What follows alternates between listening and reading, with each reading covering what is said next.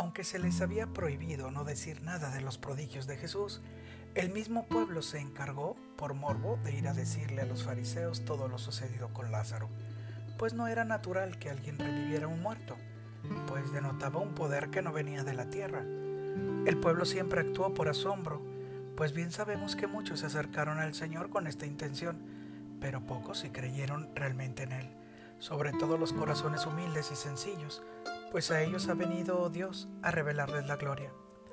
Ya salió la verdad de la intención de los fariseos.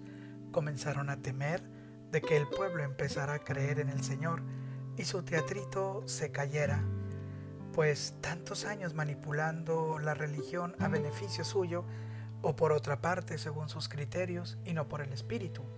En este grupo religioso también había muchos que no creían en Jesús y pocos creyeron en Él los cuales fueron llamados infieles. Jesús con su presencia vino al mundo a desvelar los corazones y a revelar las verdades y las verdaderas intenciones de los mismos. Por eso podemos decir que Dios nos sabe, nos escruta, nos sondea y ante Él ningún corazón puede esconder sus mentiras ni las intenciones impuras. La verdad siempre saldrá a la luz. La envidia y los celos de los fariseos tienen una mala intención pues comenzaron a envenenar los corazones del Sanedrín para que la justificación sea que después los romanos vendrían a atacar al pueblo y al templo, la nación, donde se concentraba el poder, pues no tiene relación el que Jesús haga prodigios y el manejo de la potencia política, religiosa y cultural que ellos manejaban. Pero siempre en el corazón se sacan excusas y justificaciones que hacen envenenar el alma y la cizaña se haga presente cayendo los corazones frágiles que no están en vela para recibir la verdad y discernirla. Sus malas intenciones hicieron condenarlo a la cruz y tomarlo como enemigo del pueblo. Inocente Cristo Jesús, de esto su destino ya estaba dicho.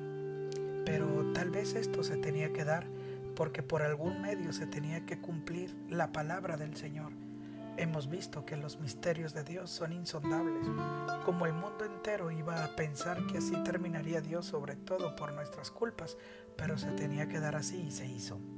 Hermanos y hermanas, estamos en la víspera de la crucifixión. Ya está la puerta. Nuestros corazones necesitan estar vacíos para poder aceptar este designio de Dios en nuestras vidas. Preparado el corazón con estos 40 días, ya está listo para recibir lo débil de, de este mismo, pues el domingo estaremos alabando y el viernes estaremos condenando. Así es, nosotros también seremos parte de la negación como Pedro y tampoco estaremos con él al pie de la cruz acompañándolo en el suplicio. Pero las cosas así estaban previstas. Lo que podemos hacer es vivir estos días recogidos en nuestro interior.